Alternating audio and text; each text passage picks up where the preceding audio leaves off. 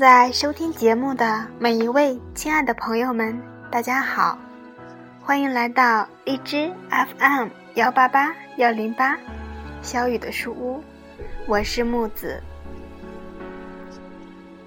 婚姻是人生中最圣洁的事情，从踏入婚姻殿堂的那刻起，不再是一个人承受所有，不再是一个人。面对孤单的夜，而是两个人担起的一个温暖幸福的家。那里应该没有痛苦，没有冰冷，没有孤单。那里充满了温馨、幸福、甜蜜、理解、包容和疼爱。如今，木子已有自己幸福的家。我的那位很疼我，他的疼爱让我充分的体会到了婚姻带给我的幸福与美好。因此，木子坚信，婚姻是天堂，是幸福的开始。近日收到了苏晴老师的微博私信，题目叫做“不成婚便成仇”，因为木子。刚刚结婚不久，对“婚姻”这个词比较敏感，所以想与大家分享、阅读并一起思考。文章是这样写的：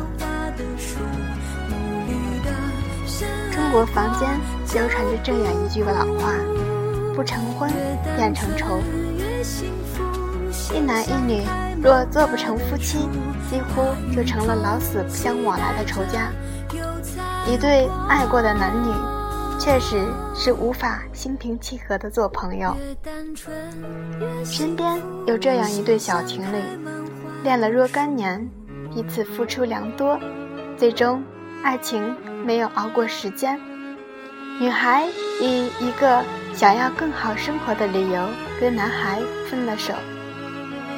如晴天霹雳，男孩抓狂了，再三挽回无果而终。他红着眼睛对他放狠话，说：“你想清楚了，将来可别后悔。”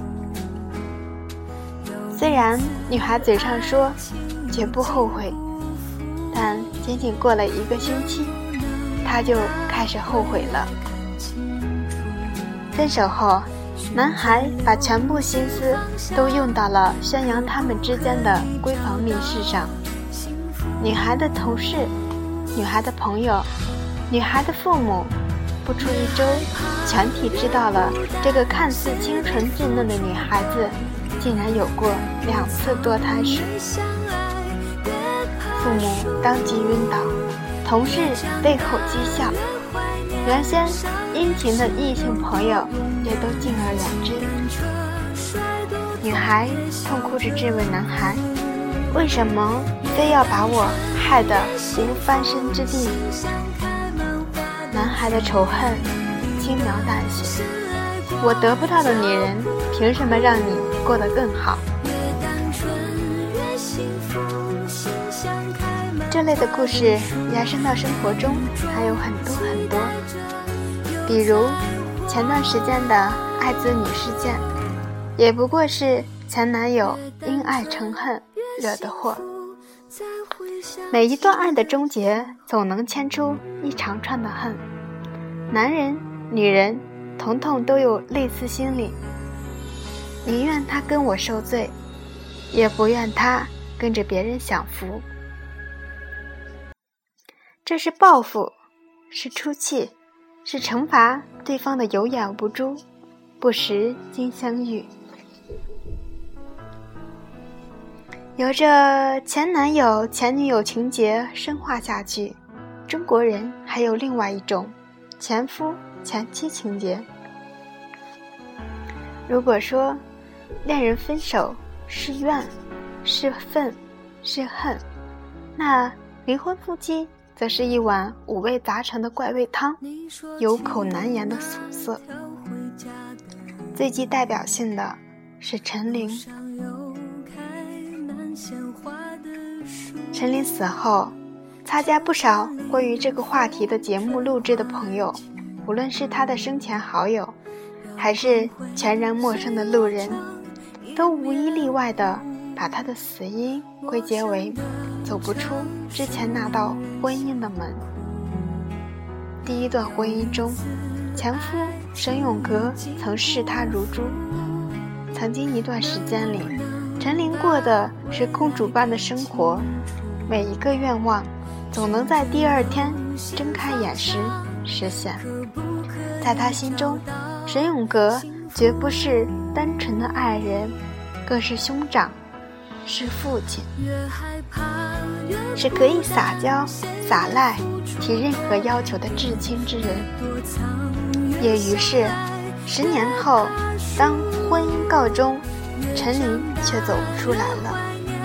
之后的陈琳高调付出，高调再婚，高调的炫耀幸福，其实她并不幸福。第二任丈夫年轻，只不过是她人生中的一副道具罢了。让他去表演，他表演给前夫看，看看没有你的日子，我会更幸福。这是男人、女人的共性。失恋后、失婚后，人人赌足了一口气，发誓一定要找个新人胜旧人。如果新不如旧，这就是人生最大的丢脸。所以，还没出蜜月期的陈琳就意识到了自己的虚无。片刻虚假的繁华，只是更深切的令他体会到对之前。种种的留恋，陈琳是没能走出那个心上的怪圈。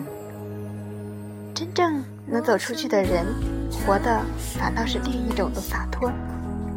史上最经典的三角恋有一段，琼瑶和平鑫涛夫妇。平鑫涛的前妻温婉娴熟，为支持丈夫事业。牺牲了个人的追求，最终丈夫成功了，琼瑶也出现了。琼瑶和平鑫涛一段纠葛十几年，世人叹他们不易，但最不易的是那位至今少人关注的前任平太太。虽然是万般不舍，最终她还是没有选择吵闹。默默地办妥了离婚事宜，把那个不爱他的男人让给了他爱的女人。留不住一个人的心，干脆连他的人也一起放走。后来，平太太再婚，和父母，且重拾旧日爱好，圆了自己的画家梦。未尝这不是另一种获得。既然爱已结束，不要再以恨的名义去伤人伤己。前爱人是一段生活阅历，经历过的岁月，不要常常悔恨。有经历，已是爱情最大的获得。一对爱过的男女，不需要上演一出出恨的轮回。